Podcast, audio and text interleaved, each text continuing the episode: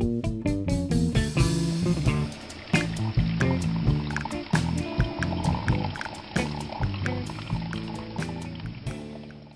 aí pessoal, aqui quem fala é o Bruno Olímpio. Fala pessoal, aqui é o Hugo Henley. Fala pessoal, aqui é o Gustavo Alexandre. Começamos mais um Coffee Tech, é, o Coffee Tech número 6, nosso episódio número 6 do podcast. Ou 5 barra 2. Ou 5 barra 2, né? Hoje é Black Friday, né? Você que está ouvindo hoje, hoje é Black Friday, o dia de lançamento. A gente está fazendo uma mega promoção, 50% de desconto, compre um, leve dois. A gente está continuando um assunto que foi muito bacana a gente falar. A gente trouxe um convidado especial no último podcast foi o Éder Gomes, o nosso especialista, mestre Jedi em segurança. E 20 minutos quase não deu para nada. Então a gente terminou o último podcast dizendo: não, com certeza vai ter um podcast número 2. E esse é o podcast de segurança, parte 2. Então seja bem-vindo, Éder. Opa, fala aí pessoal, tudo bom? É uma honra mais uma vez estar Pô, com essa sumidade de é, inteligência é, e segurança. Né? É, já tivemos vários feedbacks do primeiro podcast de segurança. Um pessoal falando que ficou assustado com os números é, de incidentes que a gente enfrenta. É, e a gente sentiu falta já no meio do podcast gravando de aprofundar mais algumas coisas, alguns conceitos, e é isso que a gente vai fazer. Né? Para quem não ouviu o primeiro podcast, assim, a gente não vai falar sobre, sobre ele. Assim. A gente vai continuar a partir dele, mas só para ter uma noção, a gente passou né, um overview. Primeiro de quem é o Éder, o cara falou que lá com 14 anos ele já hackeava grandes indústrias, empresas, enfim. Desmontava bicicletas, desmontava computadores. Né? É. E aí quer saber mais sobre a vida obscura do Éder, assiste lá o, o podcast número 5, que é o primeiro podcast de segurança. Mas no final do podcast a gente tocou, na verdade, em alguns momentos do podcast a gente tocou num assunto muito interessante que era é, firewall de borda. A gente falou sobre o SBSEG também, né? Aí eu assisti uma palestra em que o cara falava sobre uma outra abordagem para firewall de borda, citamos o firewall de borda, que é o mecanismo que a gente usa na UF, mas ficou assim, ah, firewall de borda, né? E aí gerou algumas dúvidas é, de mim mesmo, não sei o que é firewall de borda direito, quer dizer, eu entendo mais ou menos o conceito, mas não sei muito. Mas a gente decidiu começar puxando esse gancho, né? É. O que, que é então, Éder? Faro de borda, a gente usa como faro de borda um firewall, a gente compra um faro de borda. Que, como é que eu rodo? É, faz sentido falar isso? Vou comprar um faro de borda? Não? Excelente pergunta. Posso até fazer uma pergunta anterior para você juntar tudo e claro, responder? Vamos lá. O que, que é um firewall? E aí, de firewall, passa para firewall de borda. Perfeito, eu ia começar por isso. Ah, maravilha. O, o firewall, na verdade, ele é um mecanismo de proteção, né? O, ao pé da lei da tradução, né? É um muro de fogo que a intenção dele é impedir que os inimigos passem daquele limite, daquela borda ali. Então o Firewall seria mais ou menos isso. Você pode trabalhar com ele em forma de, de software. Né? Hoje em dia, basicamente, é, todo computador ele já vem com um modelo de Firewall. Né? Todo sistema operacional, seja ele é, Unix ou, ou Windows, o próprio Mac. Eu lembro quando eu era criança eu usava o Zone Alarm. Zone Alarm, exatamente. Zone Alarm. Era um software de, de firewall de proteção, justamente ele controla os pacotes ali, faz esse tipo de proteção. E hoje em dia todo sistema operacional já vem com algum padrão de proteção de firewall. É muito utilizado. É um dos mais conhecidos aí falando de Linux, né? A gente tem iptables. É, praticamente toda distribuição já vem com ele uhum. é, padrão, né? incubado né? ali. Você só tem que ativar e configurar suas regras. E, mas como é que ele funciona? Como é que o firewall determina quem pode e quem não pode passar por esse muro de fogo? É, não é o firewall que determina, né? na verdade é o analista de segurança ah, que está ali atrás fazendo ele tem que ter a ideia estratégica né, do, do, do que você quer trabalhar, que, máquina pode conectar com que máquina, ou uhum. que tipo de pacote você pode passar naquela comunicação, e aí você configura para fechar uma porta, para bloquear um determinado IP ou um range de IPs, né, um agrupamento de IPs. Legal. E, e, o conceito de firewall de borda, ele independe de ser um appliance ou não, não é algo que você precisa comprar necessariamente. Eu configuro como? Você né? Eu configuro como um firewall de borda. Exatamente, você configura como firewall de borda. Legal. No caso de grandes indústrias, grandes empresas, grandes corporações, você tem um tráfego muito intenso, muito grande é, passando pela sua rede. Então você normalmente ou compra um appliance ou monta em cima de uma máquina virtual um pouco mais parruda, que tem hardware para segurar esse tráfego. Entendi. Se você configura uma maquinazinha Linux, vai funcionar? Vai funcionar, mas dependendo do volume de tráfego, vai dar gargalo e pode travar a sua rede. Você pode, de repente, ter uma interrupção aí no serviço. Esse gargalo que você diz é o quanto de, de, de pacotes essa máquina consegue, Exatamente. essa configuração o consegue. Né? Não tem throughput é, Exatamente. Legal. Exatamente. Então, assim, quando você fala de, de, de uma indústria ou de uma larga escala de, de conexões, você precisa trabalhar com alguma coisa um pouco mais parruda. Puxando sardinha para o nosso lado aqui um pouco, né, a gente trabalha com appliance. Aí sim é um equipamento que é dedicado para isso. Ele tem um processador é, que é do fabricante. É um, nós usamos é, um appliance da Fortinet. Né, ele usa um Fort ASIC, que é o processador. Ele é um processador que foi desenvolvido depois de muita pesquisa para ser otimizado para trabalhar com firewall de, de produção para data center. É, Interessante. com certeza não tem nem como comparar né, o throughput de um, um, um appliance desse com a máquina Exatamente. Linux. Exatamente.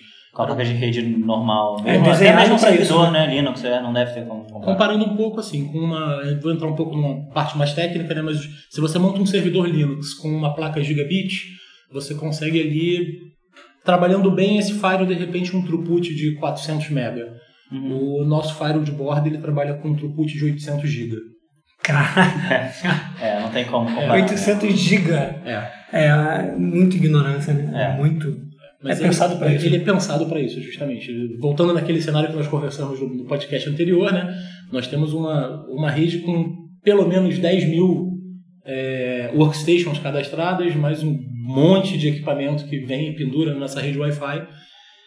E interconexões com outras universidades através da EduRun, que é um programa de Wi-Fi interligado entre universidades ao redor do mundo. É muita conexão, é muita sessão aberta. E assim, cada conexão, cada IP conectado, ele abre diversas sessões, diversos sockets Uhum. para comunicação. Então, esse cara tem que ter um throughput, ele tem que ter resiliência para poder trabalhar esse tipo de conexão. Perfeito. Legal. E aí, entrando um pouquinho rapidamente no conceito de firewall de borda, né? o que que é o firewall de borda? Né? Imagina que você tem, você mora num condomínio fechado. Qual é o firewall de borda? É a guarita. É o cara Legal. que vai fazer aquele controle ali na frente, que vai pegar a placa do seu carro, o seu RG, vai perguntar para onde você vai, vai interfonar e perguntar se você tem autorização para entrar.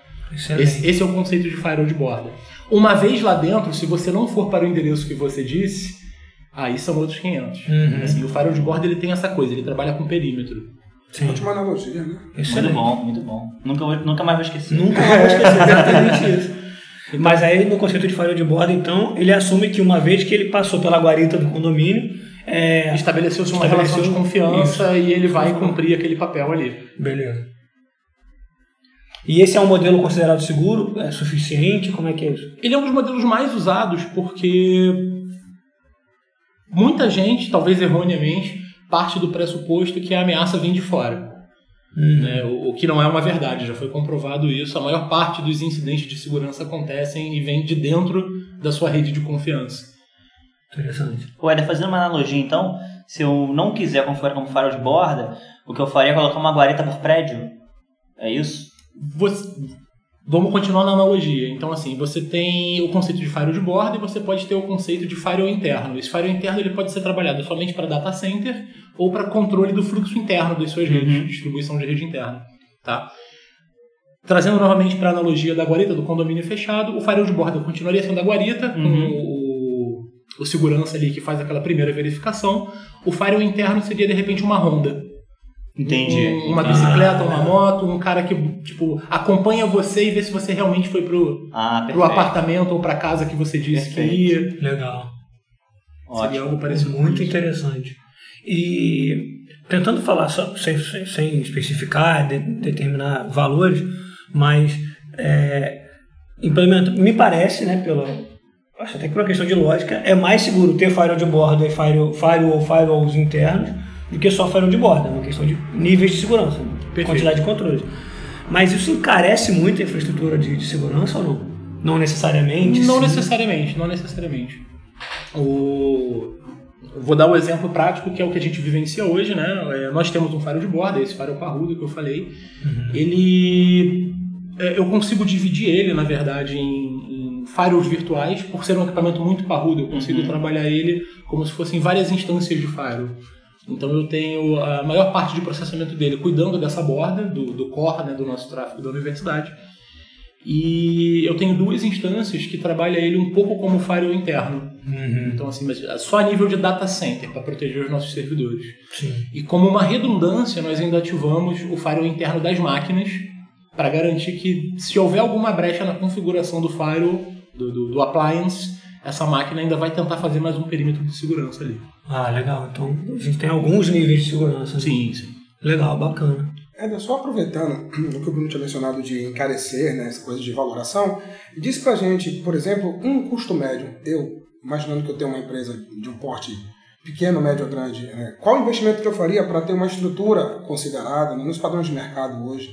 Sem levar em conta assim, a melhor ou a, assim, a mais rentável, mas assim, um valor médio que a gente poderia ter uma estrutura adequada de segurança, para pelo menos começar a pensar nisso. Perfeito. Vai depender um pouco do, da, da dimensão da, da sua empresa, né? do tamanho dela, a quantidade de funcionários que você tem, o, o, o risco aceitável para o seu negócio, o tipo de tráfego de dados que você tem ali, para justificar, por exemplo, a compra de um appliance ou de uma solução um pouco mais robusta.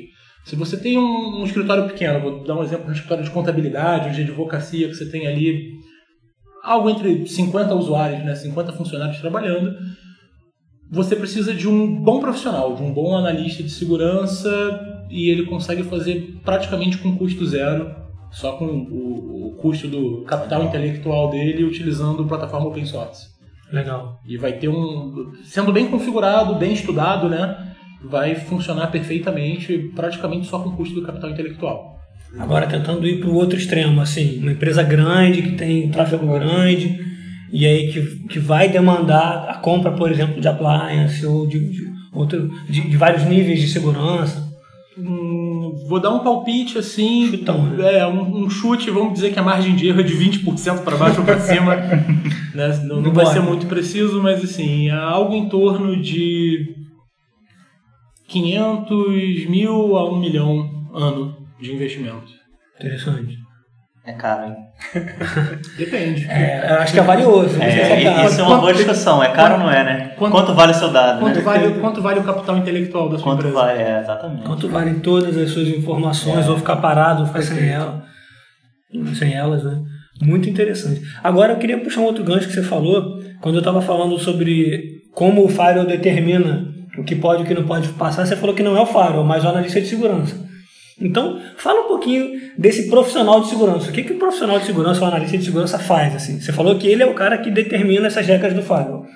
Né? O que mais um, um profissional de segurança faz? A gente imagina um nerd logo no computador ali tentando, né? É um cara magrão de óculos, assim. É. é. como a gente falou né, no podcast anterior, assim, a, a segurança da informação é um leque bem amplo, né? Você tem vários segmentos ali dentro. Um, quando eu digo analista de segurança, a gente parte muito do conceito de que você tem um, um analista faz tudo, né? O cara que um cara que resolve tudo, que monitora a rede, que acompanha, faz inspeção de pacote, pen test.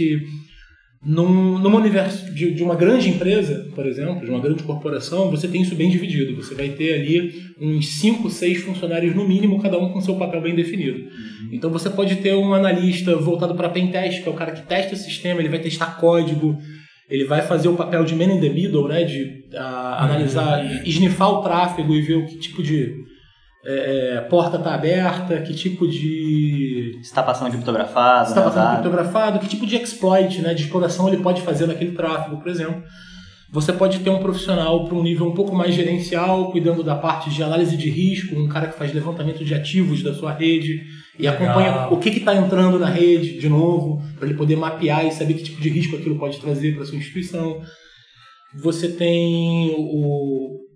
A grande verdade é que hoje em dia você ainda tem, na maioria das empresas, pelo menos a nível de Brasil, né, muitos profissionais que são multifunção, multitarefa. Uhum. Então é o cara que vai sim, vai ter uma visão ali da rede é, vai trabalhar tanto com a parte de suitagem, roteamento, quanto vai trabalhar com sistema, análise pentest e implementação de firewall, né? criação de regra, gestão de identidade também, permissão e autorização de usuário, é quem pode acessar o que, quando, como, em que horário.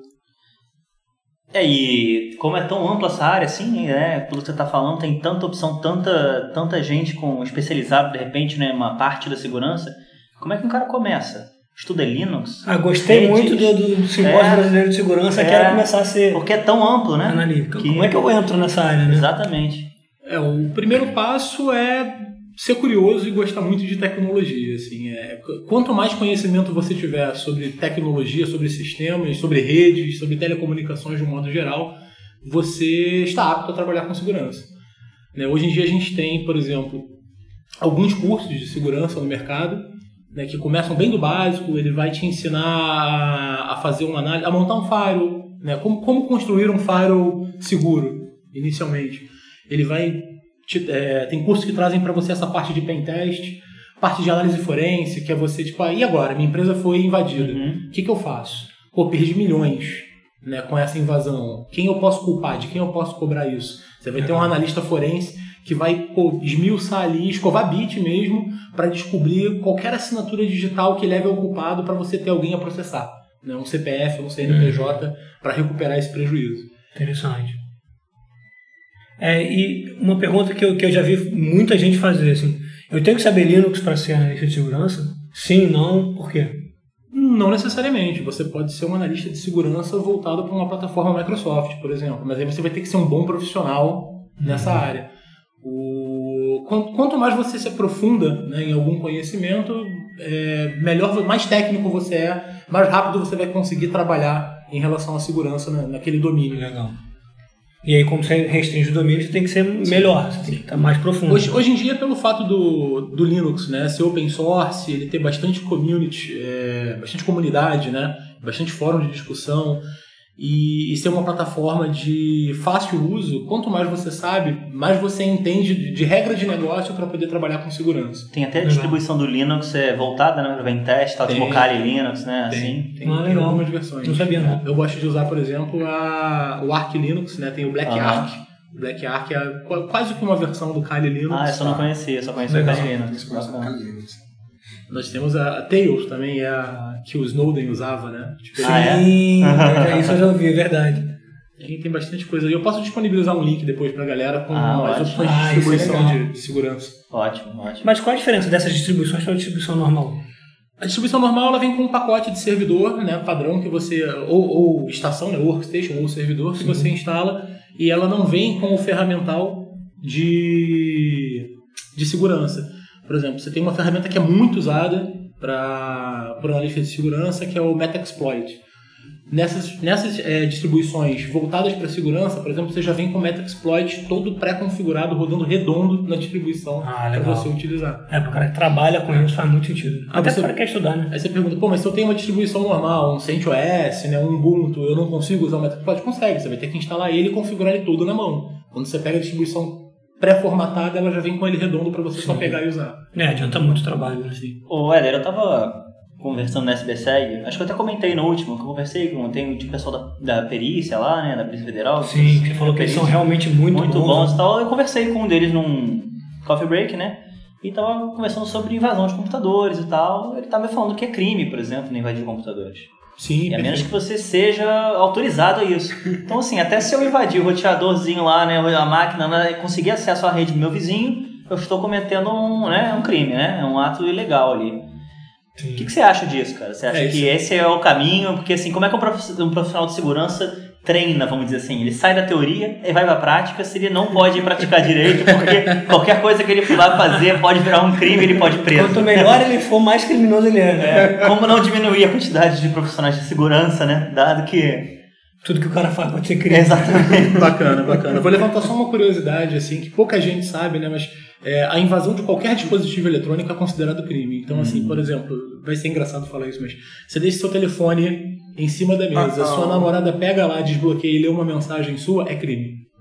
Rapaz, vamos, vamos usar isso daqui por diante, hein? Fiquem Atenção, ligados. Vai dar- pessoal que namora. É, é um assunto que dá bastante discussão, Dá, dá mas bastante assim, legalmente é crime. É, mas dependendo do que ela lê, tem outros crimes associados. Pode rolar um assassinato, né? decapitação, pode ser pior, né? Mas vamos lá, é ba- bacana a sua pergunta, Hugo, pelo seguinte. é, Hoje em dia você já tem bastante conteúdo, né? Se você for lá no Google falar, tipo, é, quero ser um, um hacker, você vai achar muito tutorial, muita coisa, inclusive você tem a- alguns sites que têm máquinas virtuais Uhum. com vulnerabilidades conhecidas para você praticar, para você fazer esse Ah, tipo de legal, isso é teste. ótimo. É.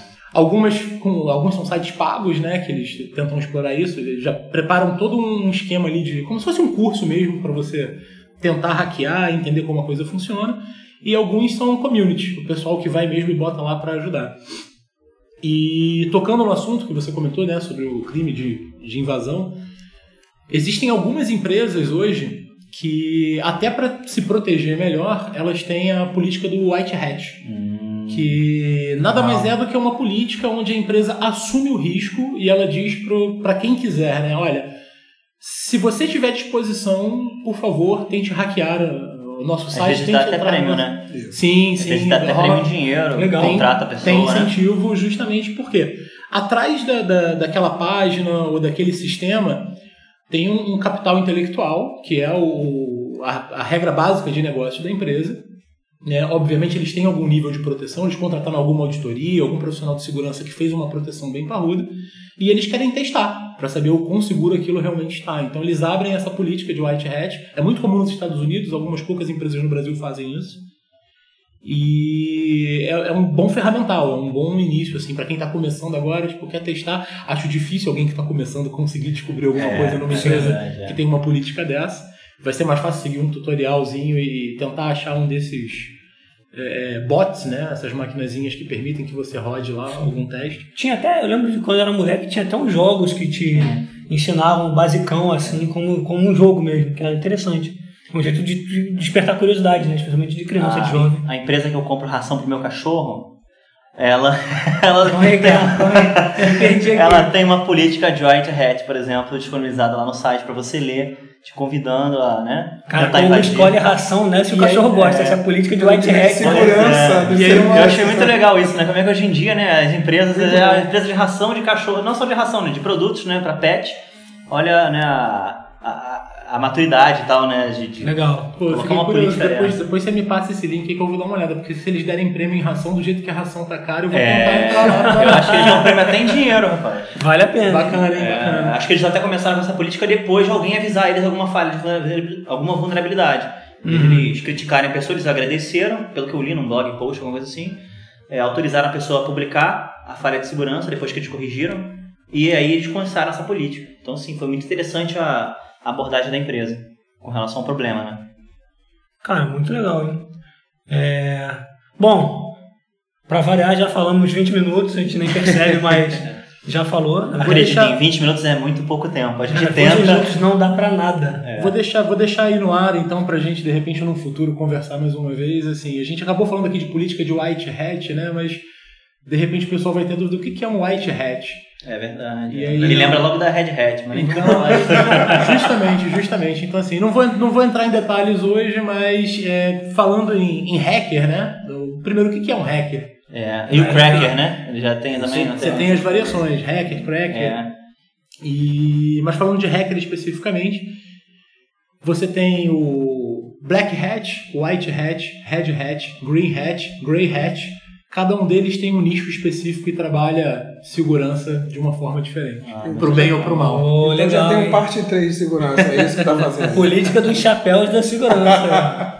É, conceito acho que a gente pode deixar também um material no link, alguma coisa Sim, assim. sim, sim. Eu Pra galera da, pessoal. curtir no Facebook, pegar lá conteúdo. só para finalizar, assim, já que a gente estava falando né, de quem tem curiosidade, quer começar a trabalhar com a área, é, existem algumas certificações, vou citar duas, que são muito pedidas pelas empresas. É, assim, é meio que o básico. Se você quer trabalhar com segurança, você tem que ter a Security Plus.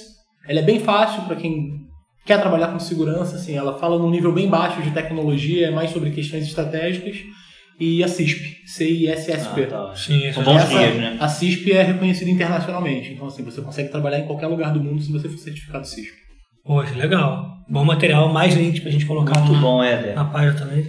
Éder, mais uma vez, muito obrigado. Foi excelente novamente a gente. Sempre um prazer aí. Eu acho que a passagem de conhecimento é importante, né? Falar de segurança é, é algo que ainda é tabu em alguns lugares, todo mundo tem curiosidade, quer se proteger de alguma forma, então sempre que vocês quiserem eu estou aí à disposição. É, sinto o cheiro de parte 3. Daqui a pouco vai virar Security Coffee Tech. né? Muito bom, muito bom, gente. Foi um prazer. É, boa Black Friday aí, não gastem mais dinheiro do que vocês têm. E nos vemos em breve. Até mais, gente. Valeu, galera. Valeu, galera. Falou, pessoal, um abraço. Um abraço.